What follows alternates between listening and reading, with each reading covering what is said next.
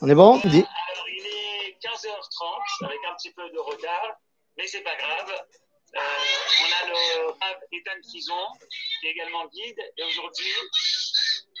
Ah, c'est plus de ma faute. aujourd'hui- on va parler euh, également d'histoire, puisque tu as int- intitulé le cours Les neuf. Tu as intitulé le cours Les neuf de Tisha B'Av.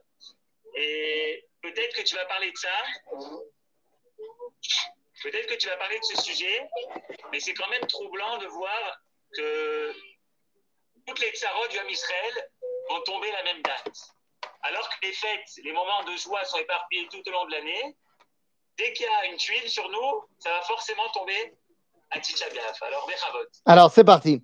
Très bien. Alors, tout d'abord, je tiens à dire que les neuf Tisha B'Av, c'était pour le jeu de mots, les neuf neuf Av. Euh, en vérité, il y en a dix. En vérité, il y en a dix, mais ça faisait moins bien dans le jeu de mots. Donc, euh, donc j'ai marqué neuf, mais en fait, c'est dix. Alors, pour répondre à ta question, et c'est ce qui va nous permettre d'ouvrir, d'ailleurs, je tiens à vous dire que euh, je ne vais pas prendre de temps sur euh, la suite du programme. Je terminerai à l'heure, tout ira bien. Quoi qu'il en soit, par rapport à, nos, à ta question, et c'est une vraie question, toutes les malheurs arrivent le, le- même jour. C'est incroyable. Eh bien, j'ai envie de dire que c'est finalement extrêmement joyeux. Ça fait plaisir de savoir que même s'il y a du balagan, même s'il y a des problèmes, c'est un problème qui est organisé. C'est un problème qui finalement va quand même être dirigé quelque part. Et donc, ben, on peut dire que malgré le fait que ce sont des tsarotes incroyables qui nous ont touchés tous le même jour, le fait que ce soit le même jour montre que même dans la souffrance, il y a un céder.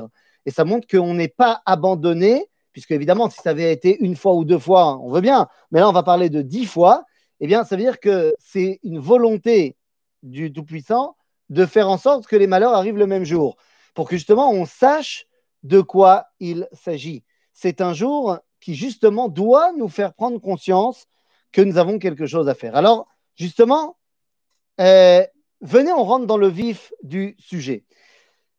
Tisha B'Av, les 10 de Tisha B'Av. Alors, la Mishnah, la Mishnah dans le traité de Ta'anit, bien la Mishnah va nous dire que cinq choses sont arrivées à nos ancêtres à Tisha. J'ai envie de dire que la Mishnah, c'est pas qu'elle n'a pas raison, c'est juste qu'elle a été rédigée plus ou moins en l'an 200. Donc, elle s'est arrêtée plus ou moins à son époque.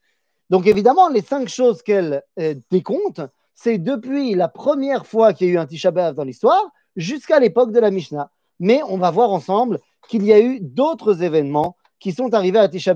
Évidemment, notre cours n'est pas seulement un cours euh, d'histoire, mais on va essayer de comprendre aussi qu'est-ce qui se cache derrière chacun des événements. Alors tout d'abord, venez, on va se replonger dans les paroles de la Mishnah. Donc, euh, dans le traité de Ta'anit, la Mishnah va nous dire que... Oui, vas-y, Johan. Jusqu'à 16h15. Tov. Psst, là là. Bekitsour, euh, donc la Mishnah nous dit la chose suivante. Cinq choses sont arrivées à nos ancêtres. Alors, elles commencent en parlant du 17 Tammuz, mais on va s'occuper aujourd'hui principalement de Tisha B'Av. Et cinq choses sont arrivées à Tisha B'Av. D'ailleurs, entre parenthèses, euh, pour continuer la, question que, la réponse à la question que tu as posée tout à l'heure, vous voyez qu'à chaque fois que Dieu veut créer quelque chose, ça passe par dix. Asara Ma'amarot, dix paroles pour créer le monde, dix Dorot, dix générations pour arriver de Adam à Noach, dix générations pour arriver de Noach à Abraham, dix miracles qu'il y avait au Beth Amikdash. C'est-à-dire que le dévoilement passe par dix. Le fait que dans la brisure de la Mishnah, on nous parle de cinq et cinq, ça montre qu'il y a quand même dix quelque part. Et quand je parle aujourd'hui de dix Tisha B'Av après la Mishnah, eh bien, ça montre qu'on est toujours dans la même madriga. Donc, c'est quoi les cinq choses qui sont arrivées à nos ancêtres à Tisha d'après la Mishnah? Eh bien, le premier, c'est Chet Ameraglim. Enfin, pas exactement la faute des explorateurs, mais en fait, la faute des explorateurs a eu lieu le 8 du mois de Av, et non pas le, 10, le 9. C'est la punition de Dieu qui a eu lieu le 9, que finalement, eh bien, il va être décrété qu'on ne pourra pas rentrer en Eretz Israël. La deuxième chose qui arrive à Tisha B'Av, c'est la destruction du premier temple en l'an moins 586. La deuxième chose qui arrive, c'est la destruction du. La troisième chose qui arrive, c'est la destruction du deuxième temple en l'an 70. La quatrième chose, c'est la chute de Bétar, qui a lieu en l'an 135. C'est la fin de la révolte de Bar Korva. Et enfin, la dernière chose, Zevenichrecha Aïr, que la ville a été salée. Ça veut dire quoi? Eh bien, c'était une technique romaine euh, bien connue de l'époque, que lorsque les Romains avaient battu une ville et qu'elle ne voulait pas que cette ville puisse jamais renaître, eh bien, symboliquement, on creusait deux sillons au centre de la ville, on y mettait du sel pour symboliser que rien ne pourra plus jamais y repousser. Euh, c'est ce que les Romains avaient fait à Carthage et dans d'autres cités. Et donc, ils l'ont fait également à Jérusalem. Cette fois, je ne peux pas vous dire si c'est l'année 136 ou 137, mais c'est juste après la guerre de Bar Korva. Cinq choses sont donc arrivées à nos ancêtres à Tisha B'Av à l'époque de la Mishnah. Mais si on regarde un petit peu plus près, avant de continuer notre récit historique, eh bien, on se rendra compte que ces cinq brisures, ces cinq cassures que sont Tisha B'Av, qu'il n'y a pas de plus grande brisure que Tisha B'Av, c'est évident, eh bien, on va se rendre compte que, en fait, elles ont à chaque fois, c'est une brisure qui prennent leur départ au centre de tout, mais qui vont augmenter. Je voudrais expliquer deux secondes de quoi je parle. Comme je l'ai dit tout à l'heure, les cinq choses qui sont arrivées à Tisha B'Av à nos ancêtres, euh, d'après la Mishnah, sont à mettre en parallèle aux cinq choses qui sont arrivées le 17 Tammuz, évidemment. Ce sont cinq départs, points de départ et cinq points d'arrivée. Je veux qu'on comprenne bien de quoi il s'agit. La première chose qui est arrivée, on a dit, c'est la faute des explorateurs. C'est quoi la faute des explorateurs? C'est le fait que Israël n'ait pas voulu rentrer en Eretz Israël. C'est-à-dire le fait qu'on n'ait pas voulu tout simplement réaliser le témoignage que Dieu a donné à Abraham, Yitzhak et Yaakov. Dieu a fait une promesse à Abraham, Yitzhak et Yaakov, sept fois dans le livre de Bereshit, et cette promesse est claire nous donner la terre d'Israël. C'est-à-dire que nous avons un édoute, un témoignage qui nous vient de nos ancêtres, que cette terre, c'est l'endroit où nous pouvons réaliser notre relation avec Dieu. La faute des explorateurs, c'est tout simplement décider que cet endroit de la révélation, eh bien, on n'en veut pas. On décide de se séparer du témoignage de la révélation à Dieu. Dans l'histoire, l'endroit du témoignage, l'endroit de la révélation, eh bien, va prendre un aspect physique puisque ça va être le Kodesh à Kodashim. Le Kodesh à Kodashim, plus que n'importe quel endroit, est l'endroit de la révélation, l'endroit où on reçoit tout simplement la rencontre panim el panim avec Akadosh Baruch C'est là-bas que Moshe Rabbeinu rentrait pour entendre ce que Dieu avait à lui dire. C'est l'endroit de la rencontre par excellence. La deuxième brisure n'est plus seulement dans le Kodesh Kodashim, mais s'augmente, puisque c'est la destruction du premier Beth Amikdash, seul et véritable Beth Amikdash véritable, puisque le premier, le Mishkan, était dans le désert, n'était pas à sa place. Le second, Beth Amikdash, était sympathique, mais il n'y avait pas de Shrina là-bas, puisqu'on ne le méritait pas. Le seul véritable Beth Amikdash, pour le moment, tant qu'on n'a pas reconstruit le troisième, c'est bel et bien le premier. Et donc, la destruction du Beth Amikdash montre que la brisure peut avoir lieu dans le Beth Amikdash.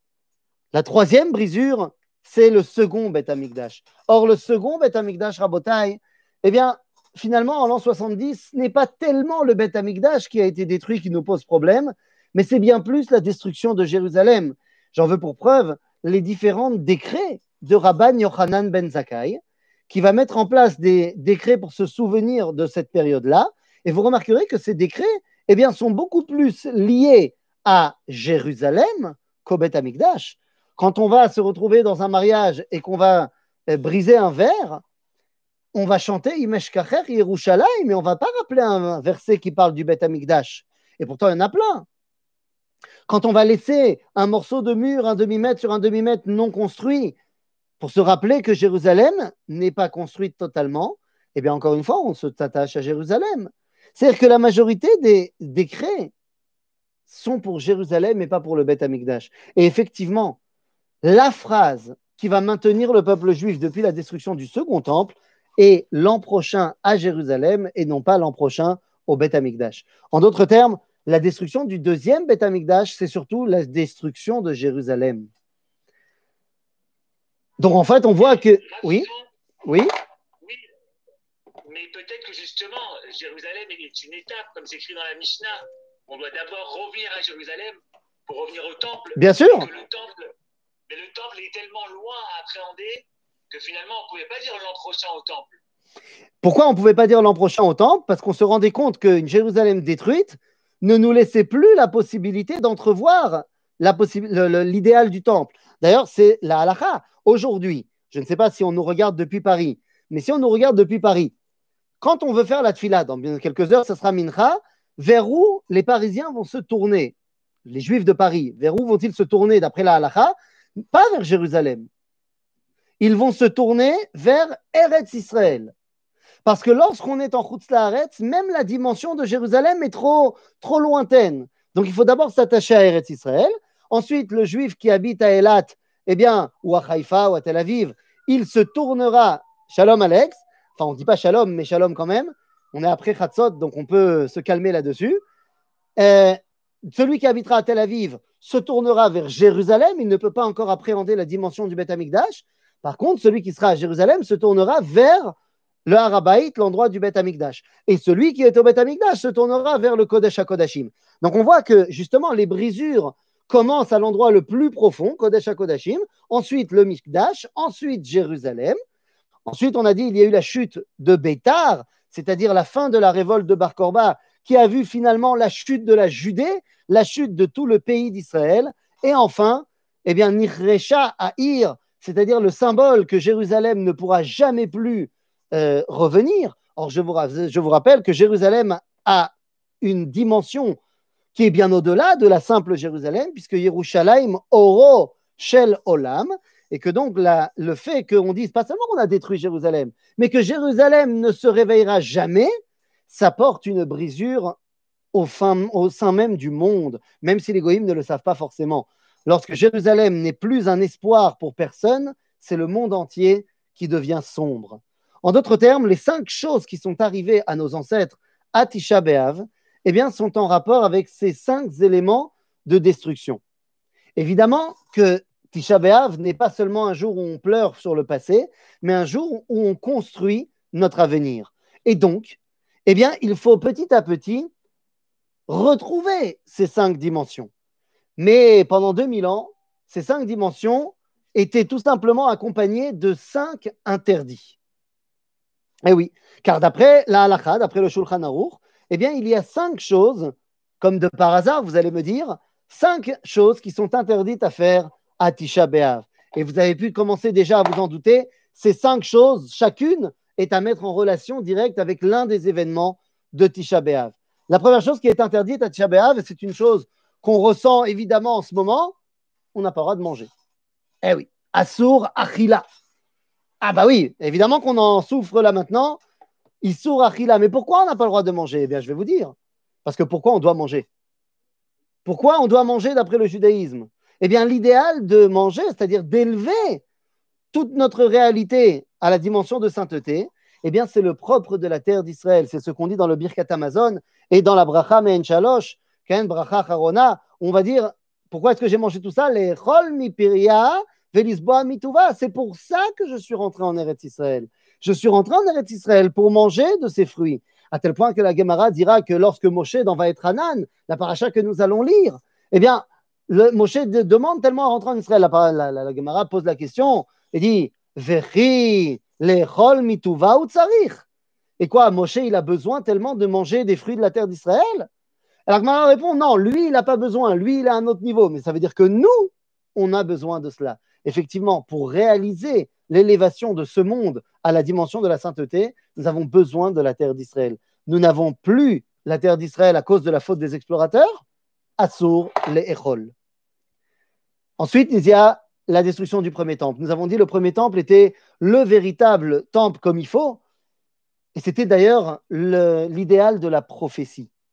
Car après la destruction du premier temple, c'est petit à petit la prophétie qui va cesser d'émettre, si je veux, si je pouvais dire comme ça. Il n'y aura plus de Wi-Fi. Et donc, ben, vous comprenez pourquoi le deuxième interdit qui est en relation directe avec la destruction du premier temple et donc l'arrêt de la prophétie, eh bien, c'est Shtia, Asur Lishtot. Vous allez me dire quel rapport entre l'Ishtot et la prophétie? Mais c'est très simple. la Gemara dans le traité de Souka nous raconte comment les prophètes, et particulièrement Yona Anavi, eh bien, puisaient leurs prophéties le jour de Simchat Bet Shoeva. Simchat Bet Shoeva, c'est le jour où on va puiser de l'eau à la source du Shiloach et on va l'amener sur le Misbeach au Bet qui va bénir toute l'eau qui va tomber en pluie et qui va donc nous servir à boire pendant toute l'année. En Maïm et la Torah, me direz-vous. Et moi, je dirais plus que cela. D'où croyez-vous qu'elle vient l'expression française boire les paroles? Eh bien, elle vient de là, les amis. Boire les paroles, c'est tout simplement qu'on buvait la prophétie. C'était par le moment où on puisait l'eau qu'on on pouvait se connecter au roi HaKodesh, qu'on pouvait se connecter à la névoie. En d'autres termes, le premier Beth Amikdash s'arrête, la prophétie commence à s'arrêter, eh bien on ne peut plus boire. Ensuite, il y a le deuxième Beth Amikdash. Seulement le deuxième Beth Amikdash qui se, qui se meurt, eh bien, ce n'est plus l'arrêt de la prophétie, il n'y a déjà plus de prophétie. Certes, vous allez me dire, Chagai, Zecharia, Malachi, les derniers prophètes parlent de la reconstruction du deuxième temple, mais ça y est, après c'est terminé. Et donc, pendant toute la période du deuxième temple, il n'y aura pas de prophétie. Donc, quel est l'élément central de cette période du deuxième temple dans notre connexion à Dieu, si ce n'est plus la prophétie? Eh bien, je vous invite, avec Johan, avec moi, avec d'autres guides, à faire le tour un petit peu de Jérusalem. Rentrer en vieille ville et là-bas, vous allez comprendre quelque chose d'assez incroyable. Vous allez voir que partout, quelle est la chose qu'on retrouve en profusion dans la vieille ville de Jérusalem? Quand on regarde les vestiges de l'époque du Second Temple Eh bien, ce sont les mikvaot. Il y a des mikvaot partout. Un mikvé un mikvé là, un mikvé un mikvé là. La notion de tahara est la notion centrale de l'époque du Baïcheni. Il n'y a qu'à aller se balader dans le Rova Hérodiani, dans le quartier hérodien, un véritable quartier d'habitation des Kohanim de l'époque du deuxième temple. Dans chaque maison, il y a un mikvé. La notion de Tahara était fondamentale. Or, la notion de Tahara, c'est bah, tout simplement ce qui nous permet d'être en état d'avoir le Beth Amikdash. Pas de Tahara, pas de Korbanot, pas de Korbanot, pas de relation directe avec Dieu. Donc la Tahara par la Tvila, était l'essence de l'époque du Second Temple. Il n'y a plus de Second Temple. Asur Rechatsa. On n'a pas le droit de s'immerger dans l'eau, de se laver. C'est ce qu'on a de plus rapprochant à l'état de mikvé. On a évidemment pas d'aller au mikvé le jour de Tisha B'Av. Ensuite, il y a eu la chute de Bétar. La chute de Bétar, on a dit, c'était la fin de la guerre de Bar Korva. Et cette fin de la guerre de Bar Korva a vu également ben, la fin de notre règne en Judée, de notre présence juive en terre d'Israël, plus particulièrement en Judée. Vous savez qu'après la guerre de Bar Korba, il y a eu les décrets d'Adrien. Adrien, l'empereur romain, euh, que son nom soit effacé et pourri jusqu'à la fin des temps. Non, parce qu'en termes de riche out, euh, il est pas mal. Il est dans mon top 5 hein, de, de rachats antisémites. Euh, Adrien a été un des premiers qui a fait des décrets antisémites, mais bien comme il faut. Je n'ai pas dit le premier, un des premiers. Et parmi les décrets, eh bien, il y en a qui sont des classiques, hein, comme on a pu voir à l'époque de Hanouka, on a parlé de faire la Torah, la Brit Mila, nanana. Mais il a rajouté des nouveautés. Un juif n'a plus le droit d'habiter à Jérusalem. Un juif n'a plus le droit d'habiter dans n'importe quel endroit où il pourrait voir Jérusalem. Un juif, évidemment, ne peut plus se reconnaître à Jérusalem puisque cette ville va s'appeler maintenant Aelia Capitolina. On va construire un temple de Vénus à l'endroit du Beth Amikdash. Mais ce qui nous accompagne jusqu'à aujourd'hui et qui nous pose problème jusqu'à aujourd'hui, c'est pas Elia Capitolina, c'est le fait que la Judée ben, ne s'appelle plus ainsi et va s'appeler Palestine. Combien on souffre de cette notion de Palestine encore aujourd'hui? En d'autres termes, la chute de Bétar, c'est la chute de l'espérance. Après le premier temple et la destruction et l'envoi en exil, il y avait les prophètes qui nous ont donné l'espoir que t'inquiète pas, on va revenir. Après la destruction du deuxième temple et la chute de Bar Korva, c'est tout l'espoir messianique qui est tombé dans les chaussettes. Certes, pas complètement annihilé, puisque nous sommes toujours là, nous sommes la preuve que l'espoir a payé, mais c'est un espoir qui était pratiquement, pratiquement insondable. Cet espoir messianique qu'on appelle en hébreu Ikveta de Meshicha, les talons du Mashiach, eh bien, c'est cela qu'on a pu le droit de porter après la destruction de Bétar. Quatrième interdit de Tisha B'Av, c'est Isur Neilat Sandal. On n'a plus le droit de mettre des chaussures en cuir. Les chaussures en cuir, à l'époque, on parle de sandales, sont les seules chaussures qui ont des talons pour être capable de donner une, impulsion. De la même façon, la Gemara dans le traité de Shabbat va nous dire que c'est quoi qui a marqué véritablement la fin de Bétar C'est la Sugia qui parle de la sandale à Messoumar, la sandale cloutée des soldats romains qui rentraient dans les tunnels de Bar Korba, les tunnels qui menaient à Bétar et qui ne laissaient plus aucun espoir au peuple juif. En d'autres termes, l'espoir de Ikvet Adim Shecha est tombé, on n'a plus le droit de mettre des chaussures en cuir. Et enfin, Nechrecha Ir, on a dit que l'idéal de l'éternité de Jérusalem, de ce message pour le monde entier, était tombé puisque plus rien ne va pousser, plus rien ne va ressusciter, eh bien, vous comprenez pourquoi la dernière interdit de la Mishnah, de la Shulchan Aruch, va être Asur Tashmi Shamita. On n'a pas le droit qu'un homme et une femme s'unissent le jour de Tisha c'est interdit. parce que si il est question ici d'annuler la possibilité de résurrection, eh bien, on ne peut pas non plus créer la vie. Donc, vous comprenez que les cinq interdits de Tisha B'Av sont directement liés aux cinq événements qui ont touché nos ancêtres. Mais comme on l'a dit, eh bien, la Mishnah s'est arrêtée plus ou moins en l'an 200, mais l'histoire juive a continué. L'histoire juive a continué et des drames ont continué à toucher notre peuple. Et comme on l'a dit au tout début du cours, eh bien, ces drames étaient toujours le jour de Tisha B'Av. Alors, je vous emmène dans un petit récapitulatif historique. Le prochain Tisha B'Av de l'histoire aura lieu mille ans plus tard. Pourquoi il a fallu attendre si longtemps? Pourquoi est-ce que pendant les mille années qui séparent la chute de Beitar et le sixième Tisha B'Av qui va toucher le peuple juif, pourquoi il faut attendre ces mille années? Eh bien peut-être parce qu'il s'agit d'un enseignement du Zohar qui nous dit que pendant les mille ans après l'exil, eh bien on ne peut pas attendre le Mashiach. Il doit y avoir cette période, si vous voulez, de, de léat léat. Il faut que les choses se mettent en place. Donc l'espérance d'une sortie d'exil bah, pendant mille ans, elles étaient mises entre parenthèses. Mais tout d'un coup, elles reviennent. Et nous sommes en 1290. En 1290, il y a le Girush Yehoudé Anglia, l'expulsion des Juifs d'Angleterre. Alors, dans un premier temps, je vais les évoquer les cinq, et ensuite nous reviendrons sur chacun d'entre eux. Donc, 1290, l'expulsion des Juifs d'Angleterre. 1306, pas tellement plus longtemps après, mais dans un registre complètement différent, l'expulsion des Juifs de France. J'allais dire l'expulsion, il y en a eu plusieurs des expulsions des Juifs de France. Celle de Philippe IV et de 1306 est la plus importante et la plus grande en termes de nombre et la plus violente. Donc c'est celle-là qu'on va retenir. L'expulsion des Juifs d'Angleterre a eu lieu mamache le 18 juillet 1290, Tisha B'Av. L'expulsion des Juifs de France a eu lieu le 22 juillet 1900, euh, 1306, elle a commencé le soir de Tisha B'Av et a continué le 10 du mois de Av. Ensuite, il y a en 1492, vous le savez, l'expulsion des Juifs d'Espagne qui a eu lieu en fait le 31 juillet 1492 et ça marquait le, le 8 et 9 Av de cette année-là, ça marquait la fin des quatre mois qui avaient été donnés aux Juifs pour ne plus se trouver sur le territoire espagnol. Ça y est, c'était la fin. Le lendemain, il ne devait plus y avoir un seul juif en Espagne. Ensuite, le 28 juillet 1914, commence la Première Guerre mondiale. Mais en vérité, non.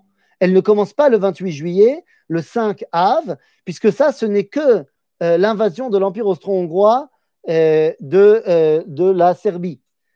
Ce n'est que quatre jours plus tard, lorsque l'Allemagne va se mettre en allié de l'Empire austro-hongrois, que l'Angleterre et la France vont donc rentrer dans la guerre et que cette guerre deviendra la première guerre mondiale, effectivement. Tisha B'Av.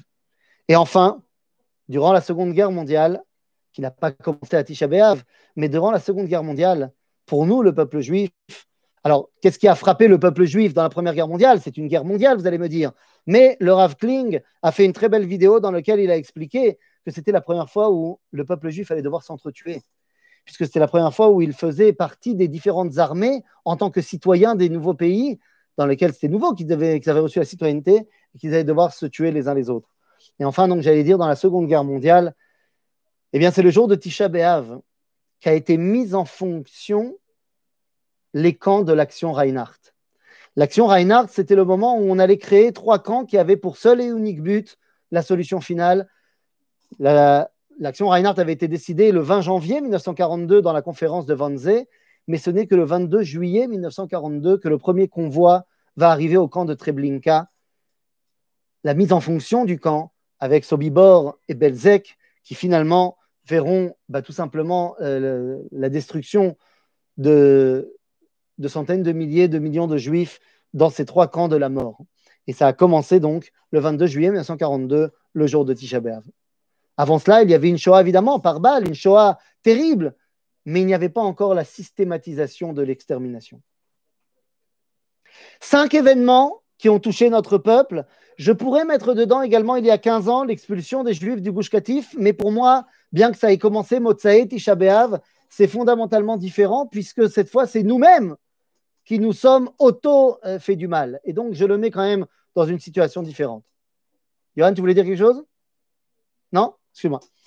Bekitsour, maintenant qu'on a vu les cinq événements qui ont suivi les cinq premiers, venez, on va revenir un petit peu. Parce que je vous ai dit tout à l'heure que face aux cinq événements de la Mishnah, il y avait cinq interdits. Eh bien, je vous le donne en mille. Mais face aux cinq événements qui ont suivi, qui ont accompagné le peuple juif durant tout son exil, il y a cinq autres interdits qui sont plus du domaine du minag, qui sont moins violents que les cinq premiers. On va dire que les cinq premiers, c'est un peu du deoraita et les cinq suivants sont un peu du derabanan. Il y a cinq minagim de Tisha B'Av qu'on continue à faire encore aujourd'hui et qui sont à mettre en relation avec ces cinq événements. Quels sont-ils? Eh bien, le premier, eh bien, le premier, je vous simplement, c'est Issour, la faute des explorateurs, c'est aussi nous qui nous sommes fait du mal tout seuls. Tout à fait. La faute des explorateurs, c'est nous qui nous sommes fait du mal. Mais la xéra, elle vient pas de nous. C'est pas Moshe qui a dit Ah, bah très bien, puisque vous voulez pas rentrer, on rentre pas. Non, la xéra, elle vient d'Akadosh Baruch c'est pas, c'est indépendant de notre volonté. Alors que là, malheureusement, c'est Ariel Sharon tout seul comme un grand qui a décidé du Gush enfin de l'expulsion du Gush Donc, je le mets euh, de manière complètement différente. Abotai, je reviens à mon expulsion des Juifs d'Angleterre. 1290, expulsion des Juifs d'Angleterre. Et j'ai dit, c'est le premier événement. Il va falloir trouver quel est eh bien, l'interdit de Tisha B'Av. Eh bien, je vous l'ai dit, l'interdit de Tisha B'Av, c'est quoi? Face à ce premier nouvel, premier nouvel événement Eh bien, c'est tout simplement Issour Melacha. Il y a un minag de ne pas faire de Melachot le jour de Tisha B'Av. Alors, il ne s'agit pas des mêmes Melachot euh, évidemment que, euh, euh, que à Shabbat, ce ne sont pas les melachot de Shabbat, ce sont des melachot les parnassa, à tel point que la halakha nous dira que Mishe mitparnes l'oroe beze siman bracha. Donc on a, pas, on le minag comme ça de ne pas travailler, de ne pas amener du business, de ne pas faire de l'argent le jour de Tisha B'Av. Vous voyez que je suis en train de bugger deux secondes, c'est pas pour rien, c'est parce que je suis en train de vous trouver une photo qui va exprimer totalement ce que je suis en train de dire, que je vais vous montrer tout de suite. Donc, voilà, voilà, voilà, ça y est, c'est parti. Voilà. Donc, Bekitsour, Girush Anglia, c'est Keneged, Isur Melacha. Vous allez me dire, mais quel rapport? Pourquoi? Parce que les Juifs ont été expulsés euh, de, du royaume d'Angleterre par notre ami Édouard Ier.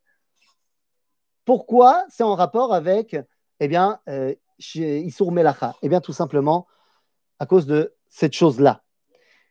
Si on veut comprendre ce qui s'est passé en 1290, venez, on va filer au XVIIe siècle. Au XVIIe siècle, c'est le retour des Juifs d'Angleterre. Ça y est, la permission est donnée aux Juifs d'Angleterre de revenir en Angleterre. Lama Eh bien, parce qu'il y a un homme, un homme qui va décider de prendre sur lui de permettre aux Juifs de revenir en Angleterre. Ah ouais? Mais c'est qui cet homme-là? Eh bien, cet homme-là, voilà, je vous le montre. Je vous montre la photo. Elle est là. Je ne sais pas si vous voyez bien. C'est bon, vous voyez? Il a l'air d'être. Voilà, il a l'air d'être un des trois mousquetaires. Exactement. Eh bien, alors d'abord, j'aimerais deux secondes qu'on se rende compte deux secondes que cette photo-là, c'est un portrait, c'est un tableau qui vaut des millions, enfin je ne sais pas des millions, j'exagère peut-être, mais beaucoup, beaucoup d'argent, puisque c'est un vrai et officiel Rembrandt. Et ce Rembrandt, vrai et officiel, n'est tout simplement que le portrait de Rabbi Menaché Ben Israël. C'est son portrait, pourquoi? Parce qu'ils étaient voisins. ils étaient voisins à Amsterdam, donc à un moment donné, il lui a dit Tu ne voudrais pas me dessiner, il paraît que tu dessines bien. Et donc, on a le portrait de Rabbi Menaché Ben Israël. Maintenant, quel rapport? Eh bien, ce Rav, Rabbi Menaché Ben Israël, eh bien, Rabbi Menaché Ben Israël, il va tout simplement euh, aller Adasov dans son Limud Torah. Qu'est-ce que ça veut dire Adasov dans son Limud Torah?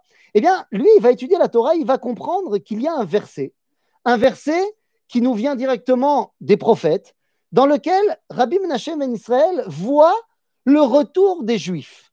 Alors, qu'est-ce que c'est que ce verset? Eh bien, c'est un verset que je vous cite euh, tout de suite, qui vient donc de euh, Anavi, euh, de Ishaïa Anavi, je dis n'importe quoi, de Ishaïa Anavi, qui nous dit que ça sera quand le dévoilement de Kvod Hashem lorsque la parole de Dieu ira jusque dans les îles lointaines. Les îles lointaines? Bémet, les îles lointaines, quel rapport? Eh bien, Rabbi Menaché Ben Israël nous dit que les îles lointaines, c'est l'Angleterre. Voilà comment il comprend le verset. Il faut donc que la parole de Dieu arrive dans les îles lointaines et que le, ainsi le kavod sera ramené à Kadosh Baruch mais comment est-ce qu'on ramène le kavod? La parole de Dieu, elle doit être transmise par les Bnei Israël. Le kavod, c'est lorsque les Bnei Israël ne sont plus miskénim et sont capables par leur parnassa de devenir des gens qui développent le monde. Et de là à Rothschild, il n'y a qu'un pas. En d'autres termes, c'est grâce à cet argument que Cromwell va accepter que les Juifs reviennent en Angleterre. En d'autres termes, les Juifs d'Angleterre, c'est la base de l'abondance matérielle que le peuple juif doit faire sien pour amener la Géoula. En d'autres termes, l'expulsion des Juifs d'Angleterre, eh bien, c'est également l'expulsion des Juifs, euh, euh, le Issour Melacha. Ensuite, on a dit l'expulsion des Juifs de France. Eh bien, il y a un autre interdit à Tisha B'Av. C'est quoi cet autre interdit? Eh bien, on n'a pas le droit de sentir les bessamim. On n'a pas le droit de sentir du parfum. Mais attention, il ne s'agit pas d'un Chanel numéro 5. Marloquette dans les Rishonim, est-ce que c'est tous les parfums? Finalement, la halakha, elle dit que non, c'est que les parfums de la Havdalah. C'est-à-dire que les parfums que tu utilises pour la Havdalah, tu n'as pas le droit de les sentir à Tisha. C'est pour ça que chez les Ashkenazim, les vieux Ashkenazim, eh bien, eh, on avait l'habitude de se balader pendant les jeunes à, Yom Kippour, mais aussi à Tisha avec ce qu'on appelle du Shmek Tabek. Shmek Tabek, c'était une petite boîte en fer avec du tabac parfumé à l'intérieur euh, pour euh, sentir, comme ça, ça fait du bien. Seulement, on ne prenait pas les encens qu'on mettait dans la Havdalah. Lama, parce que c'est assour. Ah, lama, c'est assour. La Havdalah, son rôle, c'est justement de l'Avdil. C'est-à-dire de comprendre qu'il y a des madrigotes, de comprendre qu'il y a des différences, que tout est echad, aval qu'il y a des madrigotes. Shabbat, ça vient d'Akadosh Baruch Yom Chol, ça vient d'Akadosh Baruch mais il y a des, des, des, des, niveaux, si vous voulez. Quel rapport avec l'expulsion des Juifs de France, me direz-vous? Eh bien, tout simplement parce que Manitou, le Rav Yehuda Léon Ashkenazi, expliquer que quelle est et quelle doit être la trouma, l'apport des Juifs de France dans la Géoula, eh bien, c'est justement qu'en France, on a appris l'esprit de Bina, l'esprit de Avdallah, l'esprit de synthèse, comme on l'appelle en France. Être capable de faire thèse, antithèse et donc synthèse, eh bien, c'est le propre de la culture générale et de la culture française que nous avons reçue. Ainsi, l'expulsion des Juifs de France, c'était la fin de notre capacité de Avdallah. Et donc, le Issour Avdallah des sourds de Bessamim de la Havdalah, et c'est aussi un des Issourim de Tisha Ensuite, il y a eu le Girouche Sfarad, l'expulsion des Juifs d'Espagne. Et là, je n'ai pas besoin de vous le dire. Les Juifs d'Espagne, c'est l'âge d'or de la Torah. Une quantité de Torah absolument extraordinaire. La majorité des Rishonim sont de près ou loin bah, euh, rattachés à l'Espagne. Que ce soit depuis la génération du Rif, du Rambam, de Shmuel Anagid, jusqu'à Abrabanel. Toute la Torah nous vient de ces Juifs d'Espagne. Et donc l'expulsion des Juifs d'Espagne nous voit avec cet interdit que vous connaissez très bien, qu'à Tisha B'Av, on n'étudie pas la Torah. Et ensuite, nous arrivons à Milchemet Haolam Arishona. Milchemet Haolam Arishona, la Première Guerre mondiale, c'est la première fois où le monde entier, et particulièrement le peuple juif, comme on l'a dit tout à l'heure, entre eux-mêmes, était en guerre. Donc, je n'ai pas besoin de vous dire que s'il était en guerre, il n'était pas en paix. Ainsi donc, eh bien, à Tisha B'Av, on n'a pas le droit de se demander la paix l'un l'autre. on ne se salue pas, mais ce n'est pas une question de se saluer, euh, comment ça va? Non, non, non, on ne se dit pas Mashlomcha, Drishat Shalom. C'est pas seulement bonjour. Mashlomcha, ça veut dire Makore Mashlemut Shelcha. Où en es-tu avec ton, ton, entièreté, ta perfection? La paix, c'est ça, c'est la plénitude. En d'autres termes, le monde était en guerre, il ne pouvait pas y avoir de shalom. Et enfin, durant la Deuxième Guerre mondiale, la Shoah, eh bien, la Shoah a montré que l'homme n'était pas capable d'être un homme. Qu'est-ce que cela veut dire? D'après la halakha, un homme, c'est à partir du moment où il est Me'al Asarat Fahim. À partir du moment où il est au-delà de 10 Fahim, à peu près 90 cm, 80 cm, c'est un homme. On ne parle pas au niveau biologique, on parle au niveau de la morale. Il faut qu'il s'élève un petit peu du sol. À tel point qu'on dira dans la Gemara que Paro, pharaon d'Égypte, il mesurait moins de Asarat Fahim, ce qui est évidemment pas vrai euh, physiquement parlant.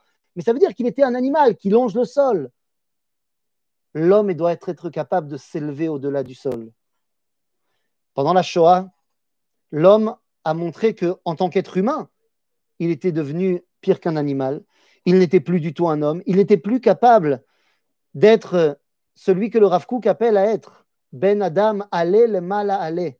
becha Tu peux t'élever, tu peux t'élever jusqu'au ciel. Évidemment, il est inutile de préciser que le peuple juif, à cause des persécutions de la Shoah, n'était pas capable non plus de s'élever. Ainsi, à Tisha B'Av, eh il y a le cinquième interdit, c'est qu'on ne s'assoit pas au-delà de Hasarat Fahim, on ne s'assoit pas sur une chaise, on ne s'assoit que sur le sol, parce qu'on ne peut plus s'élever. Dix événements face à dix interdits. Mais nous sommes en 2020. Et nous sommes en 2020 et nous sommes tellement, tellement plus proches du tikkun que de, des problèmes que je ne vais pas vous dire aujourd'hui ici qu'il est temps d'annuler les interdits, mais je suis là pour vous dire que grand nombre d'entre eux, nous les avons corrigés. Nous sommes prêts à les remettre en pratique. Nous sommes prêts à tout simplement nous réélever, car de la Shoah, nous avons ressuscité avec notre État d'Israël renouvelé. Nous sommes prêts à redonner au monde sa notion de shalom, puisque nous avons maintenant une dimension de nation qui peut parler aux nations. Nous avons également retrouvé notre Torah, car nous avons lu dans la Megillah de Echa, Malka Vesarea Bagoyim En Torah.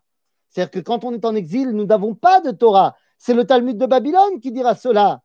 Il est à Babylone et c'est le Talmud, mais il sait qu'en exil, la dimension de Torah n'est pas la véritable. Donc, Malka Vesarea Bagoyim En Torah. Nous avons aujourd'hui retrouvé une Torah extraordinaire. De la même façon, eh bien, ça y est, les Juifs de France sont en train de monter en Israël, sont en train de donner leur trouma à la Géoula, à donner cette notion de synthèse de Bina, de Avdallah. Et enfin, Baruch Hashem, Israël est un pays de Startup Nation, un pays qui n'a plus rien à envier à ses voisins au niveau de sa eh, grandeur économique. Alors, le corona est un, est un évidemment, mais vous inquiétez pas, on va revenir à notre situation économique extraordinaire comme on l'avait avant le corona, et Bezrat Hashem, tout ira bien. Donc nous avons corrigé ces cinq problèmes. De la même façon, eh bien, il ne nous reste plus qu'à corriger également. Et d'ailleurs, vous voyez que ces cinq choses-là ben, ne sont pas tellement respectées aujourd'hui. Il y a plein de gens qui ken travaillent, il y a plein de gens qui ken vont quand même être en contact avec les Bessamim de la. On étudie tous la Torah, bien que chaque rabbin il dit qu'on n'a pas le droit d'étudier la Torah, mais c'est pour faire un chiot de Torah d'une heure. Et puis, on dit jamais, on dit toujours, bon, on ne se dit pas shalom, mais ça veut dire qu'on se dit shalom. Et puis il y a plein de gens qui ne s'assoient plus vraiment, vraiment par terre. Il est temps pour nous de corriger également les cinq problèmes de la Mishnah, c'est-à-dire de retourner en Eretz Israël, ça on l'a fait, de reconstruire Jérusalem, ça on l'a fait, pour enfin pouvoir reconstruire le dernier élément qui nous manque pour pouvoir enfin annuler Tisha B'Av, ou du moins, pas l'annuler, mais le transformer, c'est reconstruire le Beth Amikdash. À ce moment-là, eh bien, Tisha B'Av ne disparaîtra pas il y a même fort euh, à penser qu'on aura encore dix événements de Tisha B'Av qui vont nous arriver, mais qui seront dix événements de Simcha, comme on a lu hier dans la Megillah, Vekara alay Moed lishbor bachurai. Le jour de Tisha B'Av deviendra un jour de Moed, non seulement Moed, mais une fête véritable dans le peuple juif. Et comme vous le savez, eh bien, les fêtes dans le peuple juif durent sept jours.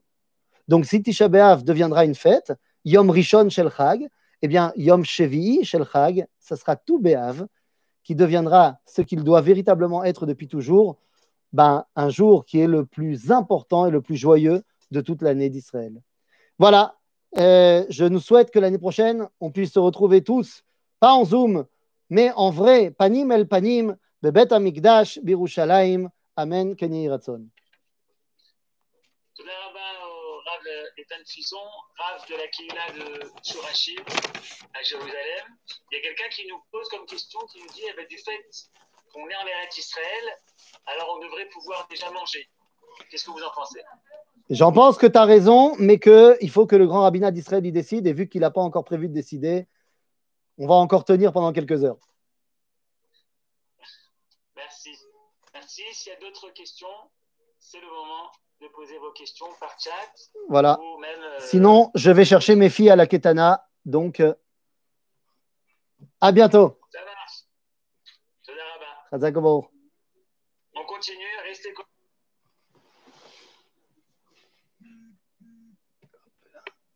Restez connectés puisque